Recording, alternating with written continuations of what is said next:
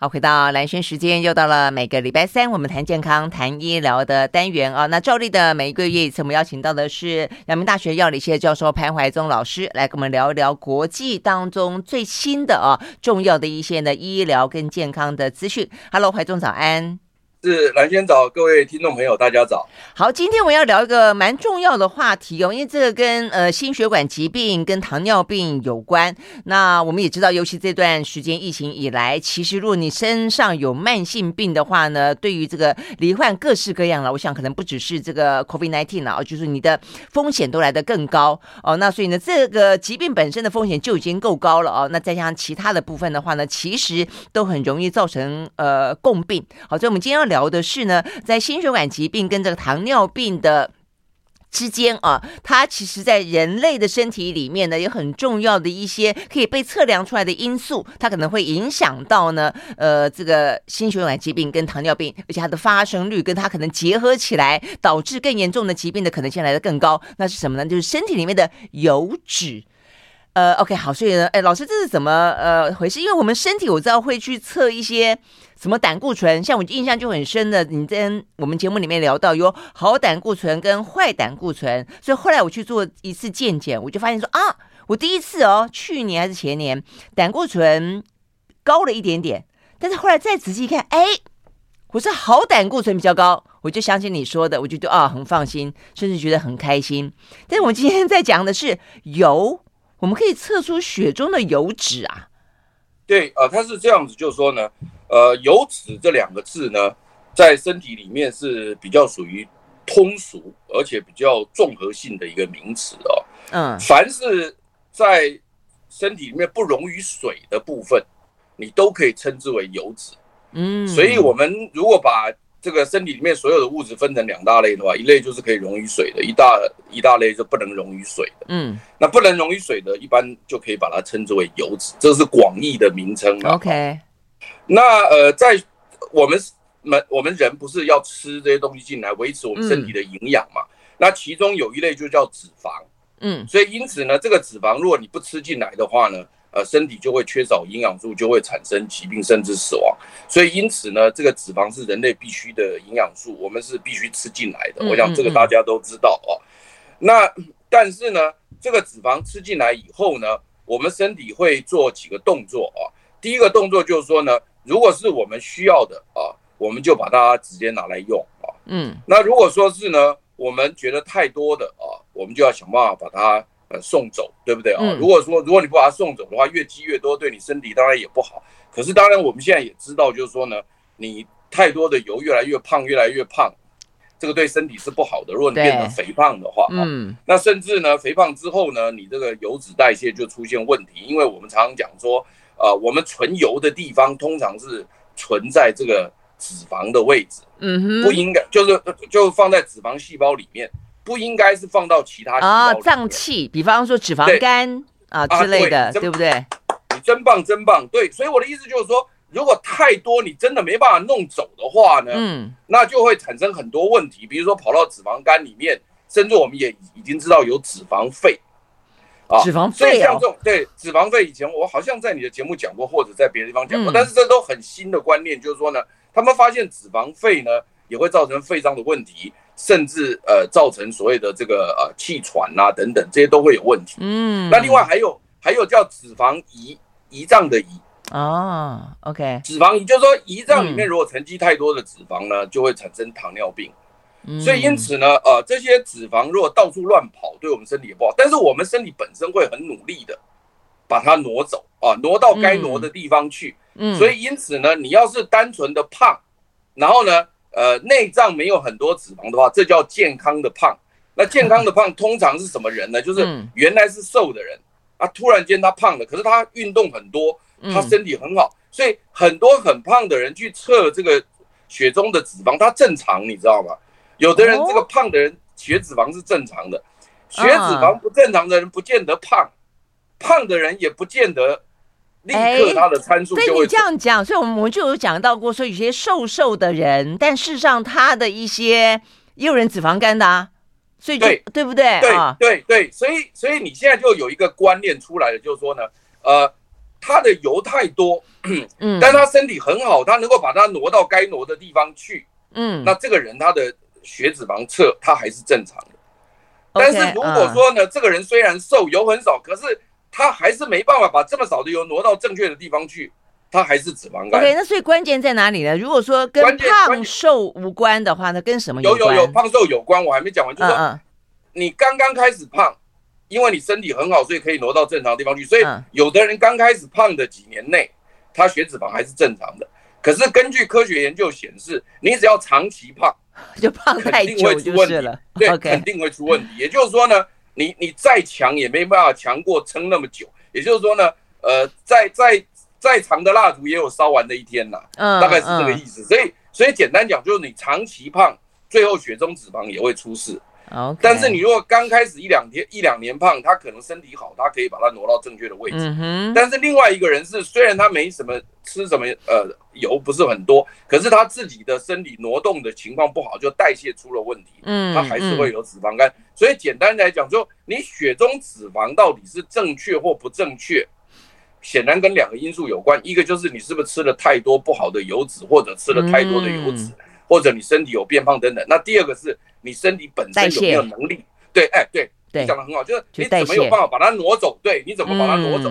所以因此呢，但是林林总总，随便你怎么弄，我们只看最后的结果，就是抽血测最简单。嗯，我我们一抽血测，发现你血中脂肪不对的时候呢，就要警告你说，哎，你可能会有问题，对不对？嗯，那我们长期以来，就像刚刚兰娟讲，长期以来就是测什么这个胆固醇，比如说低密度、高密度，或者三酸甘油脂，这个我们经常在测。对。然后，但是测起来呢，当然医学界现在目前也是用它来做指标，嗯，可是还是有很多人认为说，哎，单独看这些指标，好像有些情况之下也不一定百分之百准确。当然，可能已经达到百分之八十的、百分之九十的准确，但是不可能百分之百嘛。嗯，所以在这样的情况之下呢，德国这个这这个研究所是很有名的一个研究所，叫波茨坦瑞伯鲁克人类营养学研究所，这在德国非常有名。嗯。那么这个人类营养学研究所就想说，那我测多一点啊，就像我我就好像我今天测蓝轩的右手右手的这，比如说小手指头的指纹，嗯，那只要测你小指头的指纹呢，基本上就把它引申成现在测这个胆固醇或三酸甘油脂，你说能不能代表你呢？当然可以啊，怎么说怎么可以说不行呢？小手指头的指纹当然可以代表你啊，嗯，可是它总有有的时候可能因为小手指纹。可能哎，怎么样的一个情况辨别上面有困难的时候，如果你能够五个手指头都测的话，那你说要有人跟你重复或者说是模糊的几率就不高了。嗯，所以因此呢，德国人就说呢，没关系，我们原来只测简单的胆固醇跟三酸甘油脂，我现在哦告家来啊哈，嗯，技术进步了啦哈，嗯，没有那么那个现在连病毒的基因都能测，人类的基因都能测，癌症的基因都能测，我测几个。血中的油脂算什么呢？啊，所以因此呢，他就干脆一不做二不休啊。你们以前只测什么两个三个，我一测测两百八十二个，很厉害。那也多太多了吧？真的真的很厉害，他他真的是太厉害了。我们觉得他们这些做实验的人真的用心良苦，你知道吗？嗯，他就说好，那我就抽血测两百八十二个，OK。然后他测两百八十二个以后呢，他是这样，他找了两千四百一十四个人。嗯哼，那么在什么时候就开始抽选呢？一九九零年就开始，距离现在已经三十年前了。哇，OK。那么他在他在一九九零年呢呢，找了两千四百一十四位呢，就开始抽血，然后测他们里面血中所有的这个油脂，两百八十二种不同的油脂，通通把它测出来，然后做成一个那个好像指纹一样的图谱啊。嗯，然后呢，在这这几十年当中呢。肯定有人自然就产生了心脏血管疾病跟糖尿病嘛，这很正常嘛。你三十年后，对啊，追踪三十年后有，对啊，三十年后有心脏血管疾病、有糖尿病，肯定很多了哈。对。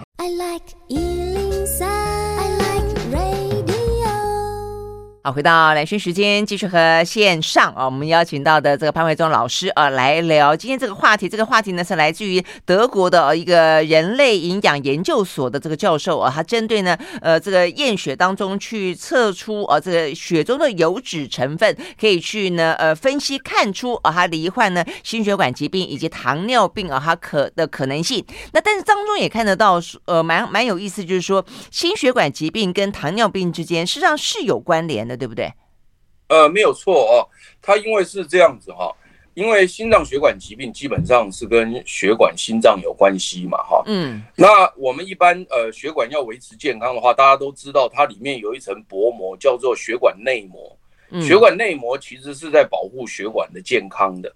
啊，那这个曾经得过诺贝尔奖啊，嗯，那么呃，这个血管内膜如果坏掉的话呢，那么心脏血管就会出现问题，简单就是出现问题。就像你，就像你那些胆固醇啊，什么斑块要沉积在血管壁上啊，嗯，如果内膜是好的，是贴不上去的，因为那个内膜是不准你粘上去的，通常是内膜裂开以后。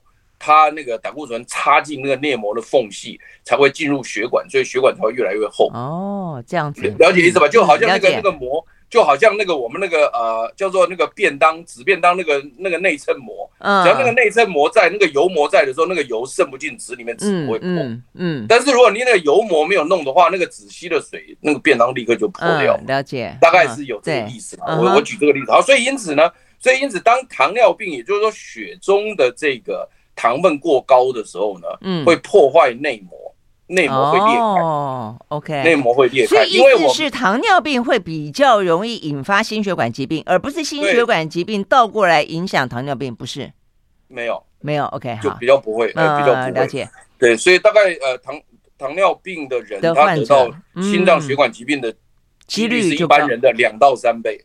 哎，那蛮高的，两到三倍，那很高了，两到三倍已经很高了。你说，如果说。如果说七十岁以后心脏血管疾病的有一百人，这时候变成两百到三百，那很多了，多两到三倍不得了了。对对对对对，所以因此这个互相都会有影响啊。但刚刚我讲的这个很简单，大家都听得懂。对，就很容易知道他的情况。嗯嗯嗯，好。对，老师，我还有一个疑问，就是你刚刚讲到说呢，他透过验血可以看得出血中的油脂，然后血中油脂的话，可以去判断出呃这个心血管疾病跟糖尿病。但问题是，心血管疾病跟糖尿病本来各自就有它的一些检测的呃方式了嘛。比方说糖尿病病，不是测血糖吗？那心脏的话，可能比方说去看看什么心电图啦，或者做什么呃心脏的什么样的扫描啦。所以我的意思说，用验血的方式。去看这六十九个指标有更方便吗？还是说更辅呃关键辅助吗？还是它可以取代吗？呃，你问的非常好，谢谢你啊。这个替听众朋友问，如果不把这个讲清楚，好像我们今天讲这个文章变得没有意义啊。它是发展的指标，它不是结果的指标。嗯，所以结果的意思是说，你已经产生疾病了，就是说。你已经产生糖尿病了，是验血糖嘛？你空腹血糖超过一百二十六，它就是糖尿病。哎，对啊，对不对？但是当你的血中脂肪油脂开始变化的时候，可能你的血脂肪那个那个糖尿那个血糖值还是正常的，但是你已经往那个方向在走了。哦、也就是说，它是一个发展指标。嗯嗯。发展指标，也就是说，有点像健康评估报告的意思，嗯、就是说，你的一个健康评估报告告诉你说，哦，你的油脂现在目前的方向很不好哦。你可能会往这个糖尿病或者是心脏血管疾病那个方向走哦，你是不是能够改变你的饮食，把它改变回来，这样比较不会产生糖尿病跟心脏血管疾病？那你改回来以后，它就确实就不会了。哦，这样。那你刚刚讲，你刚刚讲的是已经确定，那确定，当然我们现在不需要靠这个了啦。嗯嗯，确定现在就就现在的所有的指标都能看得到。哦，但如果这样的话，我觉得预防更好啊，因为现在不是都说真正的所谓的医病，事实上是医未病之病嘛，就是你最好还没有发发生，我就先把你揪出来。那未来的话呢，第一个身体更健康，第二个医疗的支出更少。你讲的真的很棒哦，所以因此呢，你可以看到他这个研究所叫什么？叫做人类营养研究所。嗯，它其实就是在研究人类在饮食当中到底摄取了哪些营养，这些营养素有没有超过指标，然后在身体里面代谢的情况来预测人类可能发生疾病的现象。他们想从这个部部分来阻绝掉它，而不希望在最后去治疗它。但是最后去治疗它，我们依然在发展。可是呢，如果能预防，那不是更好吗？所以其实事实上，理论上，当然现在也还没有达到真正治疗的情况。有的人说叫洗洗血或者清血，就是说呢，把你的血拿出来呢，稍微那么这个净化一下子，然后再送回去。这个大概你经常听到这些东西，但是当然这些东西目前来讲到底是不是可行，这个我不敢乱讲。但是他的理论就是从这边来的，就认为说，那你人类身体里面有些乱七八糟的东西，或者一些代谢不掉的东西，那干脆我我透过洗血把你弄掉，理论上很合理啊，I mean fine，但是。但是到底有没有办法变成真正的临床，这个我们今天不敢讲。嗯嗯。但是但是但是德国的这个人类营养学研究所就说没关系，我先测嘛，测到你这个情况不好，然后呢，我可不可以透过饮食来解决嘛？他现在是他从这个角度来看，那这个就很有趣了，就是说。这就不是讲说什么洗血换血，不是这个意思了。它是透过饮食来解决，所以才叫人类营养学研究所。所以他很认真的在执行他研究所名称所赋予的任务。嗯，真的是。而且我觉得到什么所谓的洗血换血，也就是身体里面已经有一些杂质，你如果最好一开始就不要吃进去，或者说减少这样的一个可能性，不是来的更好吗？没错，没错，没错。而且而且，你就算洗一轮。里面内脏的脏东西还是会出来啊！你的源头要解决啊，对啊，没错啊。如果你持续的是有一个很糟糕的饮食方式啦，或者说怎么样的一些生活作息啦等等，就还是没有办法嘛，哦。那所以第二部分呢，这个德国人类学营养学研究所的这个教授呢，艾赫尔曼教授呢，就想说做第二部分啊，我觉得他呢真的呃想得很好，他就说，那我们透过正常的饮食。来看看我所看到这些人类的这些图谱呢，呃，会不会有一些变化？嗯嗯。然后呢，如果产生了变化，不是就等于呃直接告诉我们说，你透过健康的生活方式就能改变这些所谓的可能发展的这些指标？嗯。所以因此呢，他就很认真的又又跑去找了另外一位教授，是英国雷丁大学的食品营养研究所的教授啊，他又去找了一个雷丁大学教授，就跟这个教授呢叫做。洛夫格罗夫教授呢说：“哎，我们俩来合作好不好？你看我做的这这么漂亮，你看我从两百八十二个这个油脂里面找到六十九个跟它相关的，而且我还观察了两千四百多人，图谱我都做出来了。嗯，那你现在你帮我做另外一个实验，就是说呢，你去你去找几个人来，然后呢看看他们的透过健康饮食能不能改变。”我所看到的这个指纹的变化，哈，嗯，所以那因此呢，他就找了这个教授以后呢，这个教授说好，我来设计一个临床实验，嗯，他设计一个十六周的临床实验啊，那呃找了一百一十三名，待会我们回过头来，我们再把它讲清楚，嗯，他怎么做这一百一十三名的这个临床实验？OK，所以等于是透过十六周就会有一些变化了，对不对？哎，对对对对对，嗯，OK，好，我们休息了再回来。好，回到蓝轩时间，继续和潘维宗老师啊来谈我们今天的这个话题，讲到的是心血管疾病跟糖尿病啊，怎么样透过呢验血的方式，呃，在两百八十三种啊这个相关的一些油脂里面，可以找出六十九种啊，它可能会呃有凸显有改变。那这个改变的话呢，经过嗯更好玩的是，我们刚刚讲到了找营养学家来进行配合，所以呢，只要是十六个礼拜，哎，十六个礼拜才四个多月，所以呢，在饮食当中如果有一些控制跟改变的话，哎。这个方面的呃，这个验血的结果就会出现改变。好，所以呢，到底是改变了什么？吃了什么样子的饮食嘞？好啊，所以简单讲就是呼应一下蓝轩刚刚讲的，就是说呢，只要你愿意改变，永远不嫌晚 啊。而且呢，呃，四个四个月就能够出现呢很有意义的变化。对呀，嗯，对。然后他呢，这位呃雷丁大学教授呢，就跟我们这个所谓的人类营养学教授两个人合作。总共招募了一百一十三名啊，嗯，年纪在二十一岁到六十岁之间的健康女性跟男性啊，健康的，但没有病啊，没有病啊，因为你有病的话，你可能代谢就出问题了啊。好，然后呢，他们就把它分成三组啊，第一组呢是吃这个饱和脂肪酸比较高的饮食，啊，饱和脂肪酸，也就是说呢，讲句不好听点，就是说呢，他肉吃的比较多啦，啊啊，动物肉、四角肉吃的红肉吃的比较多，红肉吃的多。呃，喝的比较多哦。那第二组呢是呢，让他吃这个单元不饱和脂肪酸啊，单元不饱和脂肪酸。嗯。那单元不饱和脂肪酸吃多一点点呢，然后呢，让他的这个饱和脂肪酸下降一点点。嗯。就是用不饱和脂肪酸单元来取代它。第二个是多元不饱和脂肪酸，这些都是我们经常听到的东西了啊。嗯。那但是第三组的多元不饱和脂肪酸其实是单元跟多元。同时都有适当的增加，所以简单讲，第一组呢，就是整天吃肉的人，大概是模拟这种人呐，哈。那么第二种人呢，是呢，虽然摄取健康的油脂，但是他很偏食，他就吃某一类的油，其他油不吃，这是偏食的人。这是单元。哎哎，对，就比较偏食，就因为你只要没有均衡，就表示你会偏一些东西。嗯。然后第三种呢，是真的很健康啊，像兰萱这种，就是。都很听这些健康专家讲的话啦，医生的话，哎，都都有摄取的，那就第三多元，对，大概是这种。我以前也没那么健康，但是对，因为自己有了健康单元，就听潘怀宗老师一直是说，哎，就变得比较健康一点了啦。好，那大概就这样子，然后他就做了实验，做了这个十六周啊，嗯、然后呢，他中间当然有采集他的这个所谓的血液样本啊等等来比对啊，哎，结果发现真的效果很显著，就是说这些健康的人虽然没有心脏血管疾病或者是糖尿病。但是他一开始的时候，他也不是所有的这个油这个油脂指标都是非常好，可能还是有一些介于所谓的亚健康或者正在往那个方向走的这样的一个现象。但是呢，经过这个健康饮食以后呢，他们非常显著的看到，就是说呢，高风险的油脂下降，嗯，那个那个低风险的那个油脂会上升。嗯，简单讲，简单讲就是说什么呢？就是先套用。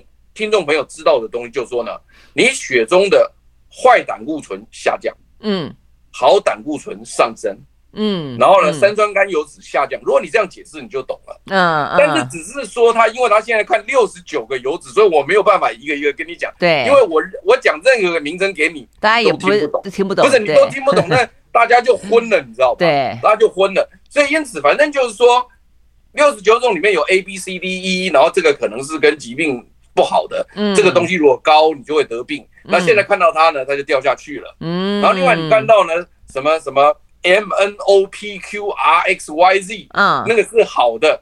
然后呢，你原来比较低啊，现在变高了，大概是这样。OK，好的。但是老师刚刚讲说有有分三三组，还不只是分两组。所以我我比较好奇的是，呃，你说吃的算是健康，但是比较偏食的那一种，那种的话，它的结果怎么样？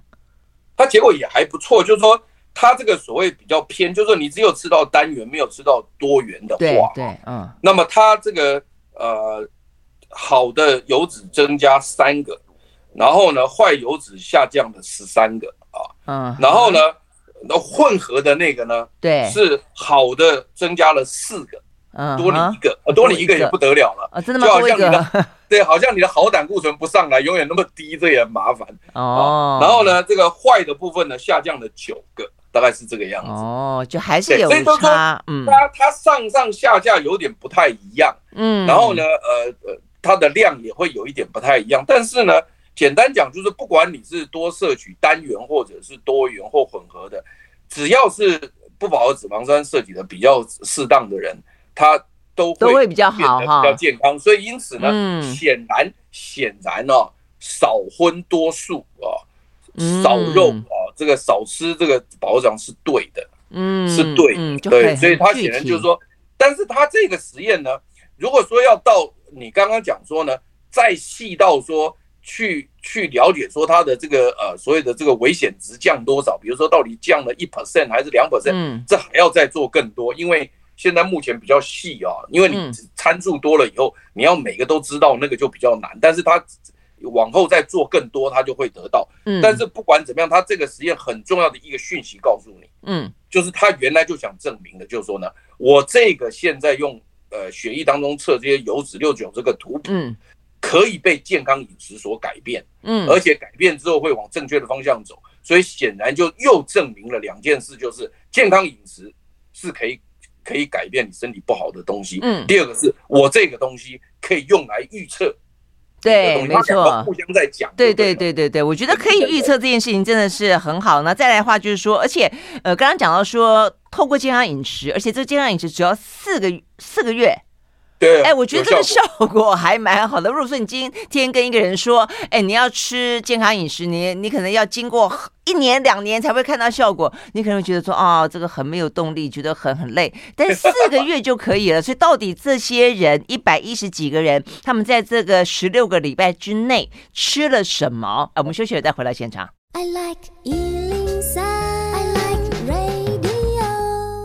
好，回到蓝轩时间，继续和线上邀请到的潘怀宗老师啊来聊今天的话题。所以呢，讲到现在的话呢，就要告诉大家说，到底这一百多个人十六个礼拜之内吃了什么油，让他的身体里面本来的一些呢，可能心血管疾病、可能糖尿病的一些风险的啊这些因子呢，可以都很明显的降低。所以吃了什么？好，呃。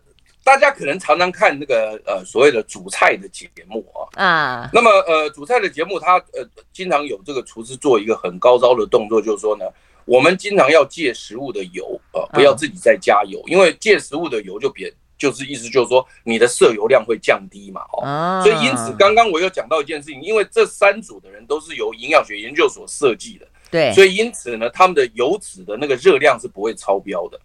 哦，你了解是吧？虽然说它比例有在变，比如说它都是这么，比如说都是三百大卡或五百大卡，嗯，但是它五百大卡是都是饱和脂肪来的，或者呢，这五百大卡是有一些不饱和脂肪酸来的，所以它那个是比例在变，但是总热量没有变。嗯哼。可是我们一般人在吃的时候呢，很容易是总热量吃太多，就是油吃太多。你本来应该吃五百大卡，你吃到一千大卡、两千大卡，那还得了？那个就是要肥死了。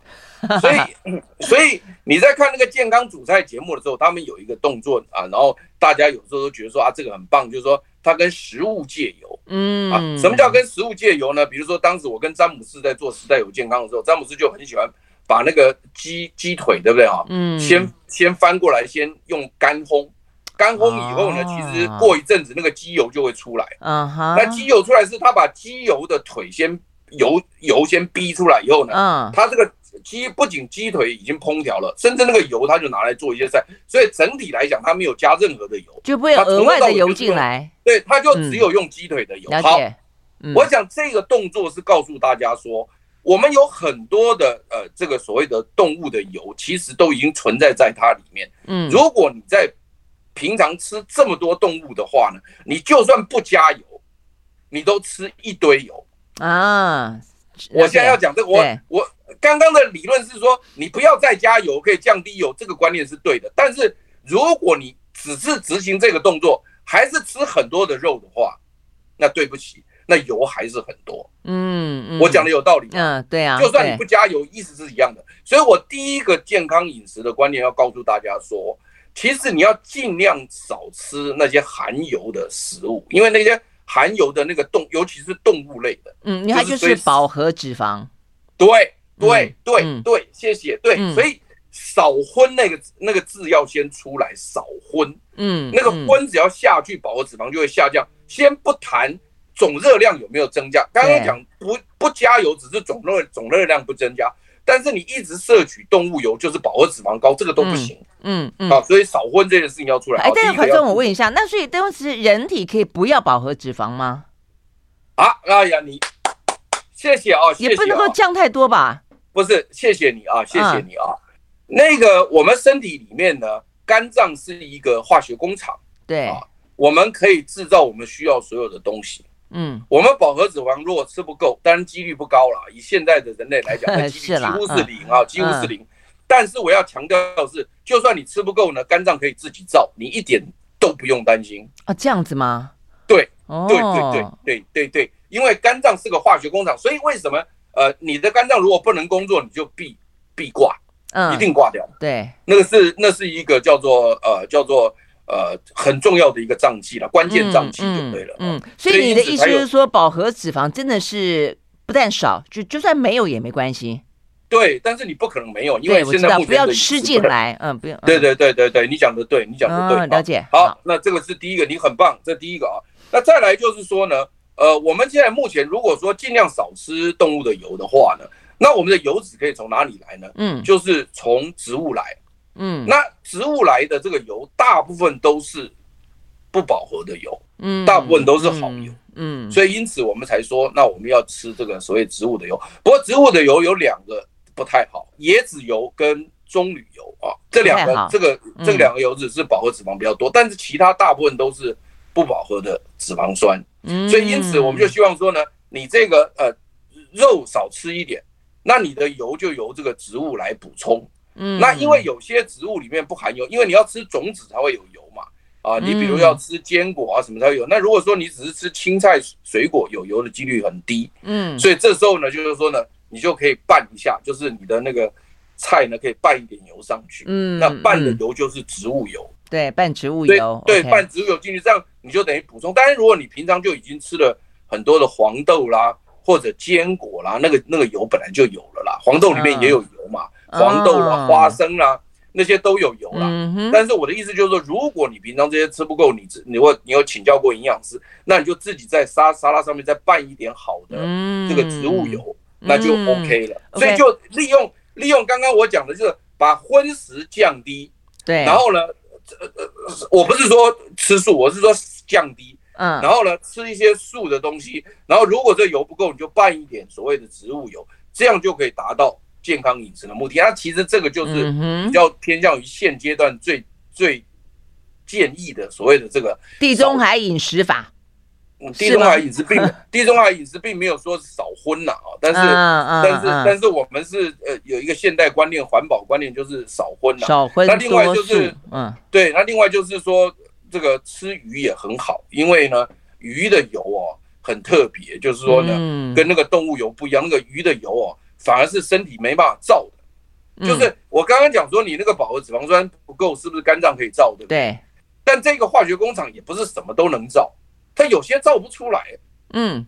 那造不出来，那个就是变成 essential 的，就非要不可的。嗯。那就是什么呢？就是鱼油，很奇怪。哦，这样子。所以你看那个爱斯基摩人哦，每次我们当时一开始讲说，哎，你不要一直吃肉，你要吃植物，那动物的那个。那个油对身体很不好。那不会啊，那爱斯基摩人每天在北京都在吃鱼啊，他哪有吃菜？